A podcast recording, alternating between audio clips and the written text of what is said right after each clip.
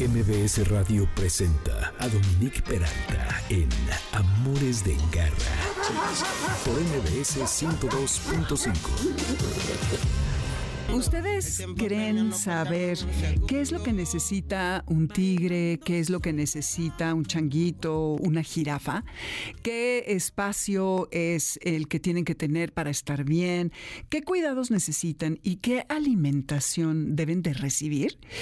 Vieron a lo mejor en redes un video en donde una chica presume a las jirafas de su supuesto patio trasero, que creo que es más grande que la casa de muchos de nosotros. También su islita de, changuitos que dice, ah, es que no tengo una y entonces muestra la, la, isla. Y todo esto detona la indignación de muchas personas, pero también la exaltación de que se puede tener mascotas, eh, animales silvestres como mascotas. Y por eso hoy va vamos a hablar de este tema que me parece que es muy relevante, porque las redes normalizan esto y eh, en realidad eh, son tenencias que no son las ideales. Hay quienes son un poco más flexibles y nuestra invitada de hoy eh, es como más abierta en cuanto a este tema, pero es muy importante saber lo que implica no solamente la tenencia, sino desde la captura, porque mueren miles de animalitos cuando capturan a las crías. Y bueno, ahorita no vamos a entrar en ese tema, pero es de lo que vamos a hablar. Una parte. También eh, vamos a platicar acerca de Benito, la jirafa que acaba de tener un, nuevo hogar, está en África, afortunadamente, gracias al trabajo de un colectivo de ciudadanos hiper comprometidos y a su insistencia que lo lograron eh, y cómo fue su traslado y está en un sitio que es mejor para él. Y también vamos a platicar acerca de la medicina forense y su papel en mitigar el maltrato animal, en descubrir qué es lo que pasa y bueno, todo, todo, todas las aristas que tiene esta parte de la medicina. Ya hemos hablado con eh, Jimena Lin, pero vuelve nuevamente. Así que en orden de aparición vamos a tener a Perla Iris Guzmán, quien es activista y parte del equipo que logró el traslado de la jirafa Benito a África. Luego hablaremos con la doctora Jimena Alin Bori, quien nos va a platicar acerca de la medicina forense y cómo se pueden resolver casos de maltrato y cómo esto puede ayudar en las denuncias que hagamos ante la fiscalía. Porque, a ver, a que ustedes a lo mejor tienen un gatito que, que les envenenaron y entonces tener el cadáver y poderlo llevar con el médico forense los puede ayudar en sustentar y en que esto sirva como prueba. Suena horrible, pero es la cruda realidad. Ya saben cómo es el tema de la ley. Y luego hablaremos, por último, con la doctora Gabriela Viruega, quien eh, nos va a platicar de si se puede o no tener así silvestres como mascotas y qué es lo que se necesitaría. Y así les doy la bienvenida junto con Moisés Salcedo, productor de este programa, junto con Víctor Luna, quien lleva el comando y los controles, y yo que soy Dominique Peralta y toda nuestra manada, que también hay otra parte por allá eh, que hace este programa posible, aquí en el 102.5 FM, eh, además de que tenemos regalos para ustedes. Gracias por estar. Y bueno, sé que estamos de puente, entonces de pronto a lo mejor eh, van a salir a carretera y ya no van a poder escuchar, pero que sepan que el lunes tendremos el podcast de este programa arriba en la página de mbsnoticias.com y en todos los portales en donde ustedes escuchan sus podcasts. Pero antes, les voy a decir, tenemos un pase doble para la obra Peter Pan, que sale mal, para el 9 de febrero a las 8.30 en el Foro Cultural Chapultepec, y un pase doble para la obra Consentimiento con Mariana de Tavira y Juan Manuel Bernal para el 20 de febrero a las 7 en el Teatro Esperanza Iris. Llamen al 55 51 66 1025. Moisés está aquí para atender la llamada. Esténse pendientes porque todavía no hemos formulado las preguntas. Y nuestras redes también, si por ahí nos quieren escribir, Dominique Peralta en lo personal, Amores Garra del programa, y en Instagram y Facebook, Amores de Garra.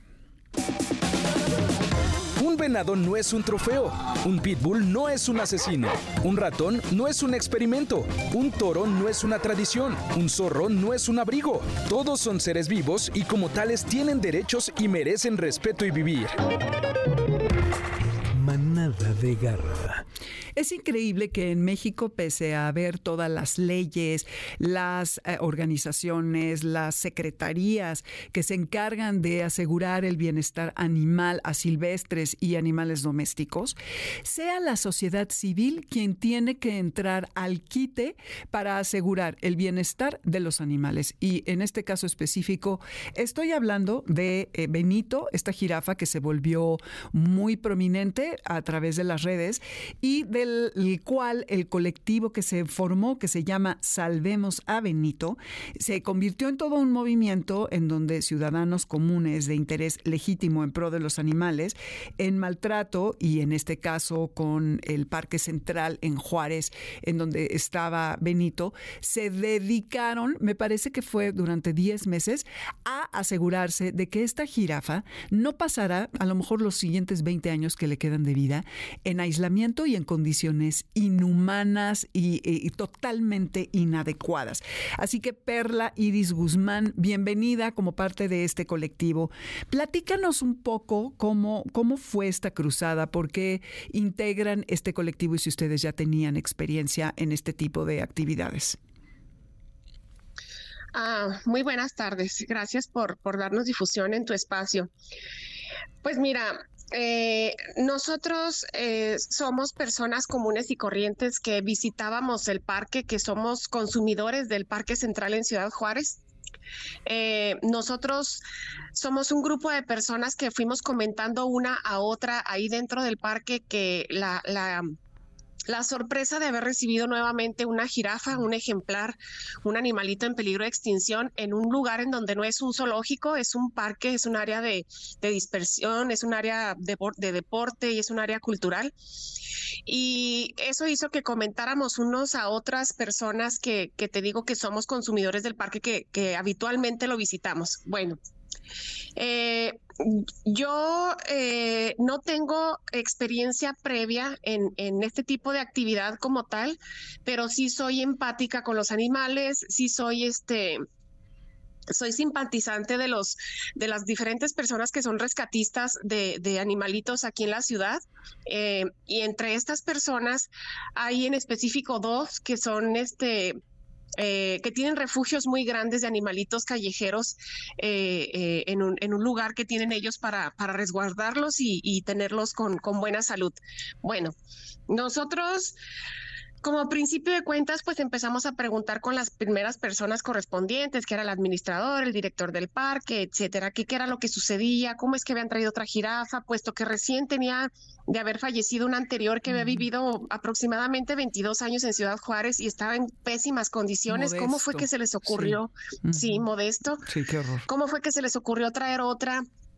A, meses de haber fallecido Modesto. Entonces, bueno, no había respuestas, eh, había diálogos a medias, nos sentamos en una mesa de trabajo un par de veces con, con el administrador, con el director, con el secretario de gobierno de la, de la gobernadora en este caso, con la secretaria de Desarrollo Social y Bien Común, etcétera todo eran planes, todo estaba en veremos, todo estaba en, en vamos a arreglarle bonito, la vamos a tratar bien, etcétera empezamos a notar en un par de meses que nada de eso se, se se realizaba. Entonces, empezamos a exigir de una manera un poco más formal, solicitamos una audiencia pública con la gobernadora, fuimos a llevar la solicitud personalmente hasta Palacio de Gobierno en la, ciudad de Chihuahua, capital de aquí de, del estado. Nosotros estamos aquí en Ciudad Juárez. Eh, no hubo respuesta, tenían 10 días hábiles para contestarnos, jamás se contestó esa solicitud de audiencia pública. Eh, metimos un amparo por la negación de la respuesta y de ahí nos fuimos a buscar buscar asesoría legal. ¿Qué sucede? Que nos damos cuenta que la, la, gran mayoría de los licenciados en Derecho que existen, al menos acá en esta parte del país, en el norte, no hay gente que tenga conocimiento en leyes de, de vida animal silvestre. Fue una búsqueda muy intensa de encontrar a alguien que, que, que, fuera empático con estos temas, porque la mayoría pues nos decían que no podían ayudarnos, hasta que finalmente encontramos a la licenciada Cindy Bernal del Instituto de Defensoría Pública aquí en, en, en Ciudad Juárez, Chihuahua, y la licenciada eh, afortunadamente es ambientalista, es animalista, también es consumidora del parque y bueno, los temas fueron afines. Empezamos a investigar y bueno, entablamos una denuncia colectiva, la integramos 22 personas, empezó a caminar esta denuncia y pues, oh sorpresa, nos dimos cuenta que había muchísimos huecos en la ley. Hay muchísimas leyes que ya están implementadas, pero prácticamente están obsoletas o les faltan muchas cláusulas todavía.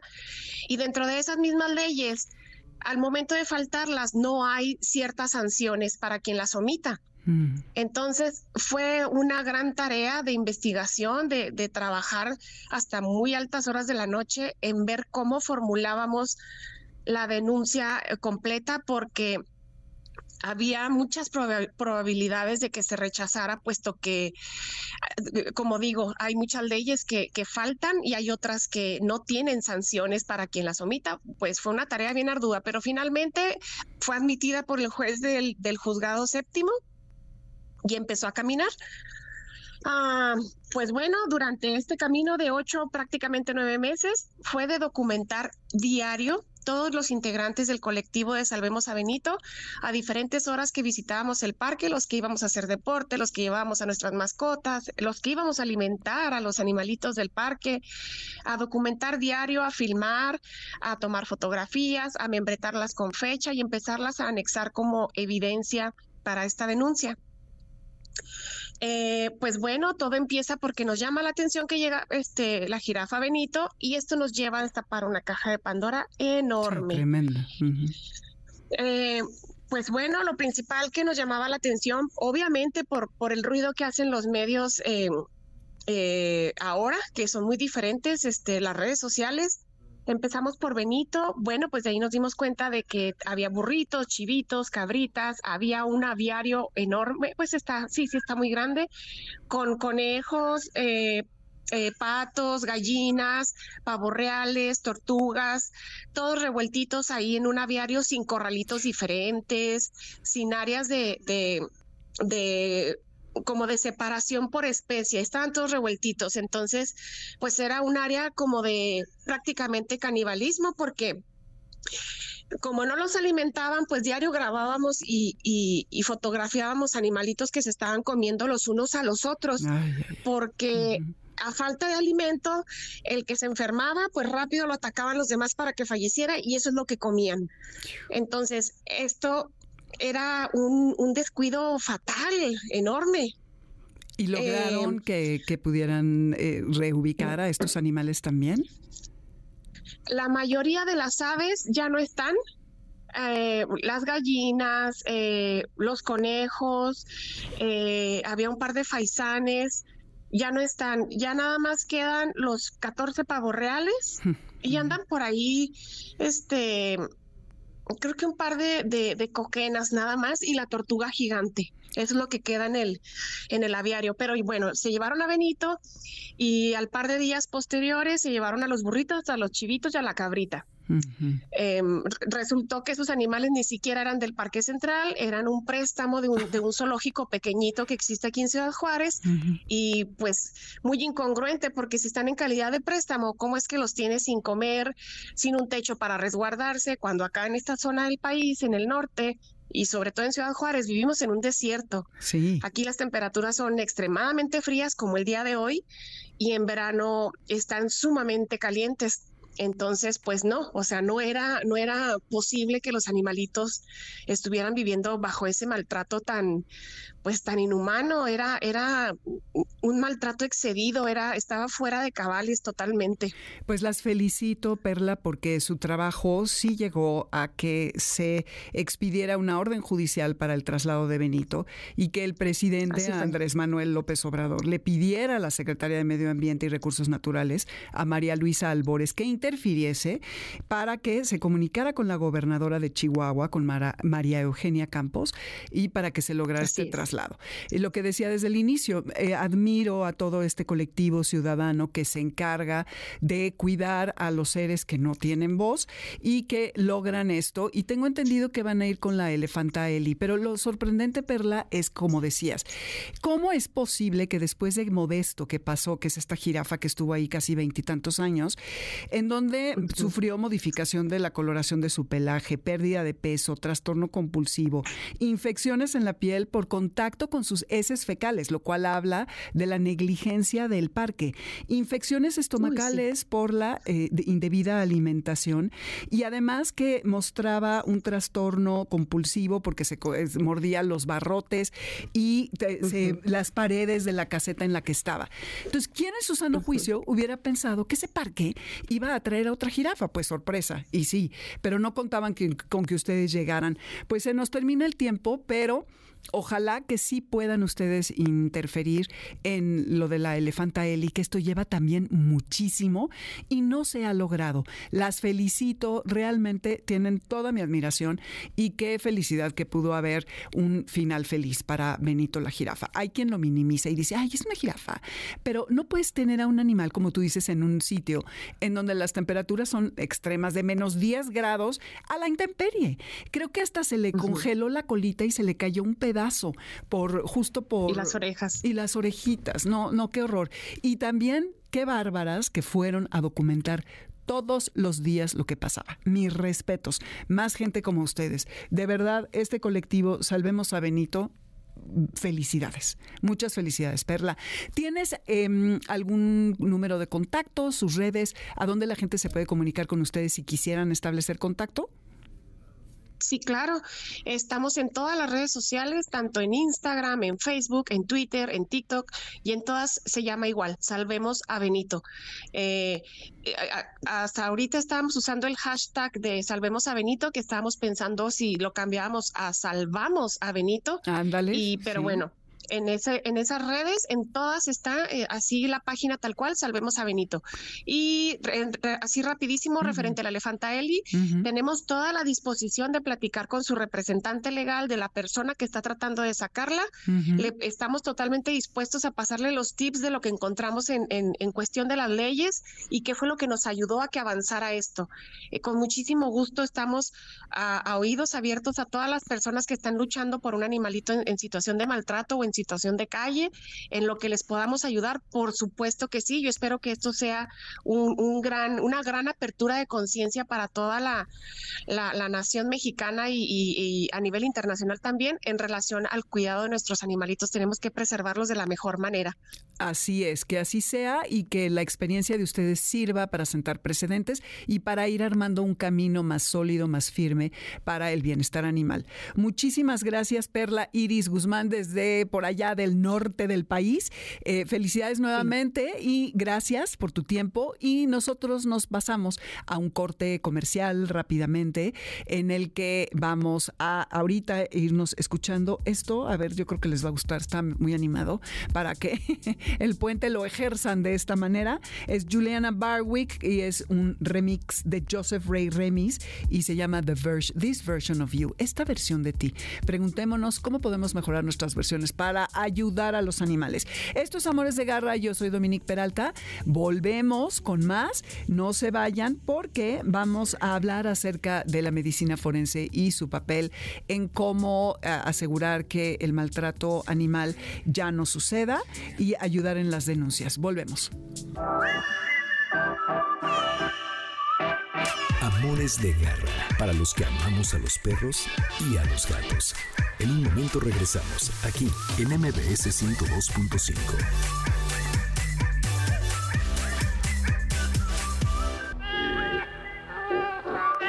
Continuamos en Amores de Garra con Dominique Peralta en MBS 102.5. ¿Sabes dónde está tu gato? Regresamos. MBS 102.5.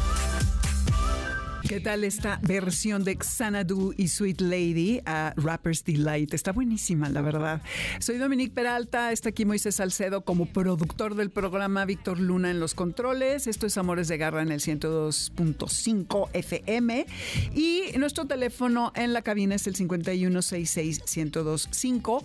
La pregunta para quienes quieran los pases de los que les hablé hace un rato y que les voy a repasar en este momento es muy fácil. Primero, ¿qué, ¿qué, es lo que les vamos a dar? Un pase doble para la obra Peter Pan, que sale mal para el 9 de febrero en el Foro Cultural Chapultepec, y un pase doble para la obra Consentimiento con Marina de Tavira y Juan Manuel Bernal para el 20 de febrero en el Teatro Esperanza Iris. 55 51 66 1025 y simplemente cuéntenos de dónde salió la jirafa Benito y a dónde mandaron a la jirafa Benito. Aprovecho también para saludar a Armando, eh, que, nos llamó hace un rato, al doctor César Carrillo y también a Mario Antonio Arroyo, que, también les mandamos un cordial saludo antes de que iniciemos con los temas que tenemos. Y repetirles que eh, las redes son Dominique Peralt y Amores Garra, y en Instagram y Facebook Amores de Garra, y que el lunes el podcast va a estar en mbsnoticias.com eh, o en cualquier plataforma donde ustedes usualmente escuchen sus podcasts. Hasta el día de hoy se reconocen 344 razas caninas y esta es una de las clasificaciones en grupos según la actividad para la que se les creó. Perros de pastoreo, sabuesos, no deportistas, deportistas, terriers, toy y perros de trabajo. Radar de garra. La medicina forense, aunque ustedes no lo crean y hayan visto este programa CSI tan famoso, también se aplica para las mascotas. Y ya en otras ocasiones, dos veces si no me equivoco, Jimena, ha venido la doctora Jimena Alimbori a platicarnos al respecto. Y ella es, bueno, entre muchas otras cosas, perito en veterinaria forense eh, dentro de la FGR, maestra, en fin, tiene estudios eh, importantísimos en distintas disciplinas. Y hoy viene a platicar platicarnos varias cosas. Entre ellos, mi querida Jimena, bienvenida Amores de Garra, qué bueno que, vienes nuevamente, que nos platiques cómo, cuál es el papel de la medicina forense en cuanto a ayudar en el combate del maltrato animal. Hola, ¿qué tal, mi querida Dominique? Me da muchísimo gusto haber recibido tu invitación. Muchas, muchas gracias. Siempre es un gusto. En efecto, han sido dos ocasiones las que he mm. tenido el privilegio de participar en tu programa. Y bueno, pues estoy a las órdenes. Vamos a platicar un poquito de, este tema de qué es la medicina forense. Exacto. Entonces, eh, fíjate que la, si bien la medicina veterinaria forense es eh, relativamente nueva en, México, eh, pues ya habíamos hablado antes de que realmente peritos eh, médicos veterinarios trabajando en procuración de justicia han existido desde finales de los noventas. Sin embargo, también es muy importante cómo va creciendo la necesidad por parte de esa exigencia de la comunidad, de la sociedad, porque la medicina veterinaria ya se vuelve necesaria, se vuelve importante incluso para aclarar casos en los que ya hay delitos en donde se están afectando animales, ¿no? Y también en donde se ven afectadas personas en su patrimonio, porque recordemos que los animales eh, siguen siendo considerados al día de hoy como posesiones. Sin mm. embargo, no queda eh, de más aclarar que hay ya algunos estados o entidades en donde ya se les da la, eh, el reconocimiento de seres sintientes y creo que vamos avanzando muy bien en todo este sentido y es por ello que surge que se mencione más, que se profundice y que haya mayor necesidad de que existan médicos veterinarios, pero con un enfoque para atender casos legales. Ok, y a esto te refieres el que eh, animales que pueden ser víctimas, ya sea que los maten, que los hieran, que los casen, que hoy andamos en este tema de los silvestres, que los exporten ilegal o inhumanamente, o involucrados en algún incidente, o bueno, que estén eh, involucrados en casos de maltrato animal. ¿Es correcto? Claro, Claro, eh, el maltrato animal pues es lo más común que hemos escuchado, ¿no? Y, también lo que ha tomado más fuerza últimamente por casos que se han vuelto mediáticos, a lo mejor lo que tenemos en mente son casos eh, con perros y con gatos generalmente. Pero también los animales de producción se ven afectados con el robo de ganado, por ejemplo, en donde también es importante que participe un perito en veterinaria para eh, ese tipo de situaciones. Casos, como bien lo mencionaste, fauna silvestre, el comercio ilegal de los ejemplares de fauna silvestre es desgraciadamente uno de los mayores motivos por los cuales se requieren las intervenciones de esta materia, porque México es un país megadiverso. Entonces ahí es en donde eh, surge esa necesidad de colaborar con las autoridades para brindar ese apoyo pues mediante nuestras intervenciones. Exactamente. ¿Y cómo exactamente pueden incidir los médicos veterinarios forenses en, por ejemplo, esto del tráfico ilegal?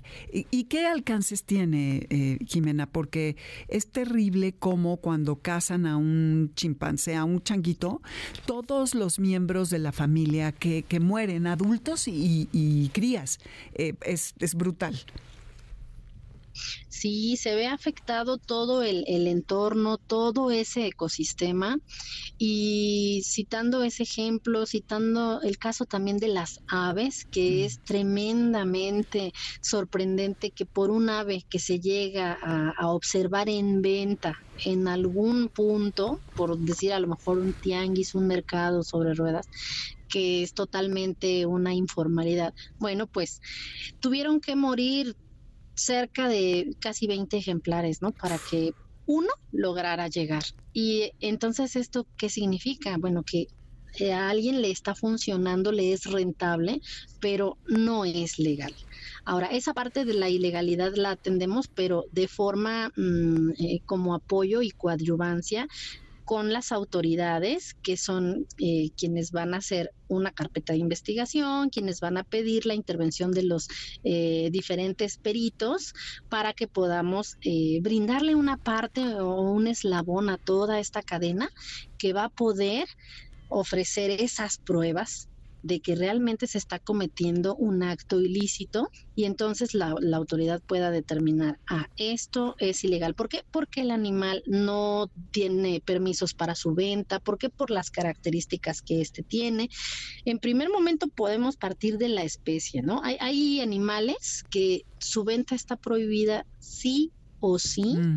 Y muchas veces por costumbres esos famosos usos y costumbres nos eh, llevan a pensar que es normal tenerlos, como el caso de los loros. Ajá, ah, ¿está prohibido sí o sí los ah, loros? No manches. Sí, los loros corresponden a la familia de los citácidos. Entonces, todos los citácidos están prohibidas su venta. Y muchas veces podemos remontar alguna historia de familiares en donde dicen, ah, es que mi tía con mi abuelita o la abuelita de alguien siempre ha tenido un loro en casa. ¿Sí o no? Sí. Y eso, eh, pues es un uso, una costumbre muy eh, alejada de toda la normatividad que existe, ¿no? Y a veces dicen, ay, pues es que yo no sabía, pero el desconocimiento no nos va a eximir de una responsabilidad. Ajá. Caso muy similar también pasa con las tortugas en donde vemos que hasta, ah, yo me acuerdo, ya no pasa ahora, afortunadamente ha existido ya una evolución eh, muy buena en cuanto a la concientización, el trabajo que han hecho diferentes eh, profesionistas en cuanto a evitar esas prácticas de vivisecciones, ¿no? Eh, desde la secundaria que sucedían hace años. y, yo recuerdo que nos pedían ranitas, ratones, tortugas, había quien llevaba tortugas, y justo caemos en lo mismo, ¿no? A veces sin saber, porque pues está uno eh, inmerso en tu escuela y por un punto llevo, a veces este, se le da la importancia, ay, si llevo el animalito me van a dar un punto en la materia. Y hay lugares en donde se ha mm, podría yo decir, se ha logrado concientizar en el respeto a los animales y ya no se hacen esas prácticas, pero hay otros eh, lugares que me tocó por ahí vivir una experiencia hace unos tres años en alguna escuela secundaria donde les, eh, les vendían tortugas para que obtuvieran un punto, ¿no? En materia de biología. Entonces, ojo, ojo con ese tipo de casos, porque en donde suceda eso, pues definitivamente hay que, eh, hay que accionar. Eso no debe de continuar y hay que hacer apercibimientos y hay que también tomar el camino de la denuncia. Sí, y fíjate que falta mucha información porque como bien dices, eh, la mayor parte de la gente no sabe qué animales están prohibidos y cuáles no. Y me gusta el ejemplo que das de estas historias que son cercanas y familiares, en donde todos nos vamos con, con esa finta de la tradición y los usos y costumbres, pero nunca pensamos en el bienestar del animal. A mí la tenencia de un ave me parece lo más cruel que hay. Teniendo al cielo eh, de su hábitat, tenerlo en una jaula porque me gusta cómo cantan. Esperemos a la primavera, que es cuando los pajaritos andan felices deleitándonos con sus cantos. Digo, qué cursi suena, pero es la realidad. Es, somos muy egoístas. Pero, Jimena, por ejemplo, si a un animal que no domesticado se lo han llevado, lo mataron o lo mantuvieron en cautiverio de forma ilegal, esto es un crimen de vida silvestre en donde ustedes como peritos forenses entran a determinar esto. Sí, también ha sucedido en donde solicitan la determinación de causa de muerte, que es una de las intervenciones, porque muchas veces existe la duda, ¿no? Si el ejemplar murió a lo mejor por alguna causa patológica, alguna enfermedad que, que estuviera cursando en lo que andaba en caminando buscando alimento o en su hábitat, o si fue por acción del hombre. Hmm. Entonces aquí tenemos un panorama muy interesante que lo podemos ver pues eh, en México muy, muy básico con el caso de las aves y del jaguar o de los osos, este, si bien hemos visto que la mancha urbana va creciendo, también eh, estamos invadiendo toda esa esos hábitats que ya tenían estas especies y generamos mucha basura. Entonces hay casos en los que estos ejemplares silvestres mueren por comer la basura eh, en busca de alimento. Entonces dices, bueno, a lo mejor un, un, ejemplo, se encuentran, ven un jaguar por ahí muerto y dicen, bueno, o lo mataron o se murió. Entonces necesitamos una intervención porque hay alguien que hace la denuncia, hacen su llamada a este Profepa, dan la ubicación de donde se encuentra el ejemplar para que se pueda llevar a cabo la intervención. Para esto, pues es mediante estas autoridades y ya piden eh, saber la causa de muerte, ¿no? Sí.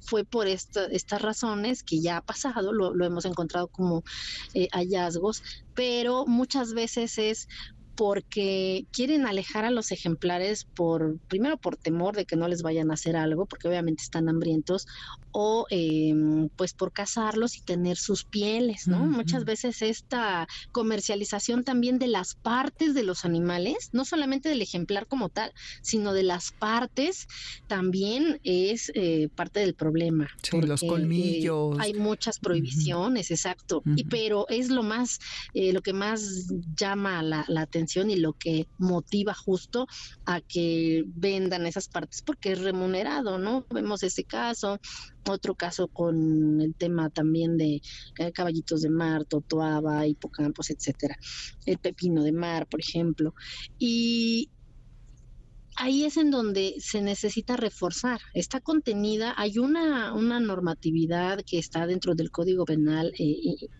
y ahí se puede actuar y es como las autoridades echan mano para poder fundamentar ¿no? Eh, cómo trabajar esas investigaciones, cómo trabajar esas carpetas y encuadrar ese delito. Eso les toca a ellos.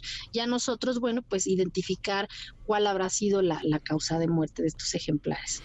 Ay, Jimena, pues qué interesante. Tenemos que seguir platicando. Ya no me dio tiempo de preguntarte de lo del envenenamiento del gato. Bueno, nada más rápido dime, porque ya se nos acabó el tiempo. Me envenenan a mi gato y yo guardo ese cadáver para llevarlo a la fiscalía como prueba de que alguien lo, eh, para poder eh, fincar una responsabilidad sobre otra persona. Eh, ¿Debo de hacer eso? ¿O de mi perro o lo que sea? Eh, si yo como propietario tengo esa situación, eh, si estoy cierto de que me lo envenenaron, ahí vamos a tener una duda, pero sí hay que dejar el cadáver en conservación. La recomendación no es enterrarlo para que después se desentierre y, se puedan obtener muestras, sino ir lo más pronto posible a dar parte sí a la autoridad, a hacer mi denuncia y el cadáver mm, resguardarlo de manera refrigerada. Y para casos de envenenamiento no debe pasar más de 72 horas para poder tomar las muestras. La otra opción es acercarme con un médico veterinario o, al... Eh, lo ideal es que exista un colegio de médicos veterinarios donde pueda ir la población para apoyarse y ahí seguramente habrá un médico veterinario con capacitación en materia pericial y forense para que les pueda dar esa orientación y seguimiento también. Esto es a nivel nacional que ya lo estamos trabajando mediante los colegios y las asociaciones, porque hace falta mucho esta información y este apoyo a la comunidad. Exacto, sí, pues para, para asegurar el bienestar animal. Muchísimas gracias, Jimena Alimbori. Eh, espero vengas pronto para que sigamos platicando de esto y pues eh, tenemos que hacer conciencia de, de todos estos temas y de lo que implica tener a un lorito, a una tortuga, a un hurón en nuestras casas o hasta una tarántula, ¿eh? Eh, que necesitan, creo que peceras de 40 litros eh, y pues no necesariamente les podemos dar eso a veces, que les gusta estar escalando en la ropa y otro tipo de cosas. Y bueno, también ahora vamos a platicar al respecto de, de, este tema, también con una invitada que es la primera vez que va a estar con nosotros, que es la doctora Gabriel, Gabriela Viruega, que Gabriela, muchísimas gracias que estuviste tratando de, eh, de, llegar en vivo. Yo sé que está muy difícil porque venía de un evento de ajolotes, pero estuve platicando con ella como para eh, definir bien el tema y, me gustó tener como una apertura mayor a otros eh, especialistas en cuanto al tema de la posesión de animales silvestres. Entonces, Gabriela, primero que nada, bienvenida a Amores de Garra. Ella ha trabajado en zoológicos, en Profepa, cabildea las leyes de bienestar animal, coordina un evento que se llama Latin Zoo y tiene una consultoría de fauna silvestre. Así que me da muchísimo gusto de tenerte por aquí, Gabriela. Eh, pobre de ti que anduviste en el tráfico. Bueno, hoy no hay tanto por, por el puente, pero bueno, de todas maneras.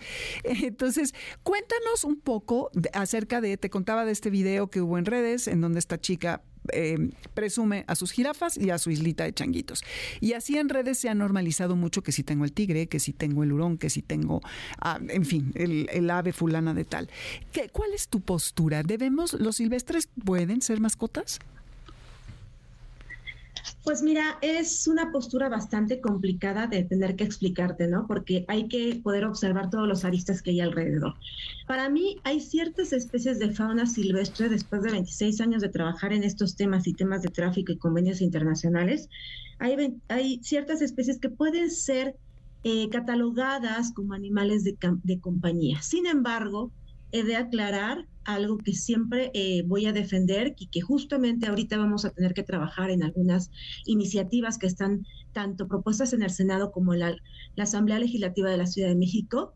Todo animal, todo animal de compañía, sí, es un animal de riesgo para nosotros porque, porque presentan comportamientos y conductas diferentes a las nuestras y tienen la capacidad de pensar por sí mismos y reaccionan por sí mismos. Entonces, ellos pueden en algún momento llegar a tener una agresión hacia nosotros o hacia un tercero que nos esté visitando, nos esté acompañando. Ciertamente también representan un riesgo para nosotros porque presentan una microflora totalmente distinta y les atacan enfermedades, ¿no? Agentes causales totalmente diferentes a los nuestros. Entonces, eso también puede representar un riesgo para nosotros. Desde ahí entendamos que convivir con un ejemplar, sea perro, gato, ave, conejo, este, eh, gecko, reptil, este, lo que sea, representa un riesgo. ¿Sí? ¿Cómo lo vamos a, poder minimizar este riesgo? Obvio, conociendo sus comportamientos, obvio, conociendo sus conductas, conociendo más de la especie y considerando la gravedad de esos riesgos y las necesidades propias de cada especie. Otro punto que debemos de considerar es el tema principal de eh, qué, necesitan ellos. Yo tengo que mm. ser un tutor responsable. Entonces, ¿cómo puedo yo considerar un animal de compañía de fauna silvestre del cual no conozco mucho para empezar? Y este, eh, de entrada, dos, de por sí la ciencia no tenemos mucha información de algunas especies, tenemos de, las más constantes de, contacto con nosotros, pero de otras tantas no. Entonces, primero tengo que documentarme y saber sus necesidades propias del ejemplar, de la especie, por su comportamiento, por sus necesidades, por sus requerimientos de espacio, por, eh, por todo lo que se requiere, incluso hasta alimentación. ¿Sí? Eh, para poder considerar si es que puedo o no puedo tenerlo. Ahora, eh, erróneamente se ha considerado que sus animales de compañía o tener como mascota es tener un león o tener un tigre, ¿sí? O tener un chimpancé o un primate de cualquier tipo o un reptil. Sinceramente es de que esto, eh, mucha gente a mí me va a juzgar, pero yo lo, yo lo digo en base a la experiencia, en base al conocimiento, en base a las disposiciones políticas ¿no? y legislativas nacionales e internacionales, ¿sí? Y los criterios técnicos que tenemos, un tigre no puede ser una mascota o un animal de compañía. Imposible. Un primate habría que analizar cuál y de qué procedencia, porque algunos mm. están incluso prohibidos por la ley mexicana, por un lado, este que ese es otro tema que después hablaremos, este si es de su interés, pero este eh, un primate de ciertas características puede llegar a reaccionar de una manera tan agresiva que ya ha habido sucesos bastante, eh, eh, eh, bastante penosos que han vivido sus dueños después de cuatro, cinco, diez años de estar este, conviviendo con ellos. Sucede que de repente el ejemplar reacciona, es propio de la especie, reacciona y los agrede, los ataca y terminan lesionados gravemente o incluso una de ellas lamentablemente le destruyó la vida en cuanto a que le deshizo totalmente su rostro.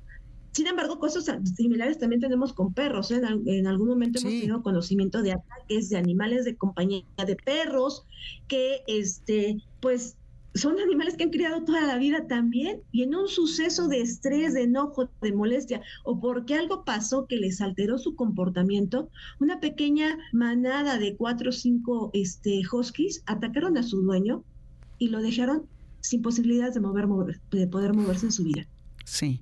Y en otro caso lo mataron.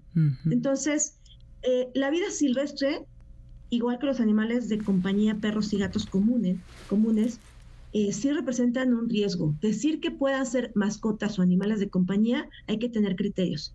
¿Tienen el espacio para tener un león? ¿Para tener una jirafa?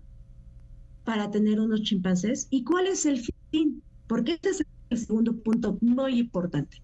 En la vida silvestre no es como el perro o el gato la vida silvestre tenemos que tener fines y los fines de tener bajo cuidado humano un animal es principalmente por temas de conservación y la conservación se basa en cinco herramientas básicas. Y las cinco herramientas básicas, cuando ya tenemos animales que evidentemente requieren mayor espacio, ¿dónde está tu educación? La educación que debes de dar a los demás mediante la difusión, ¿no? mediante la exhibición. ¿Dónde está eso? ¿Dónde está la reproducción de los ejemplares de manera, sí, genéticamente ordenada? Esto quiere decir que llevas tú controles de los nacimientos y con quiénes está este, eh, la reproducción para poder llevar a cabo un nacimiento correcto y poder mantener la sangre correcta y, la, la, y guardar la viabilidad de la especie. ¿Sí? ¿Dónde están los temas de investigación? Poseer por poseer cualquiera poseer en materia de vida silvestre en pro de la conservación, muy pocos. Entonces, si los vas a poseer para tenerlos ahí de adorno, perdón, pero eso es incorrecto. Para mi punto de vista, es incorrecto. Dale un sentido de conservación, no de difusión porque te estás divirtiendo con ellos, no para poder decir que tienes mucho espacio.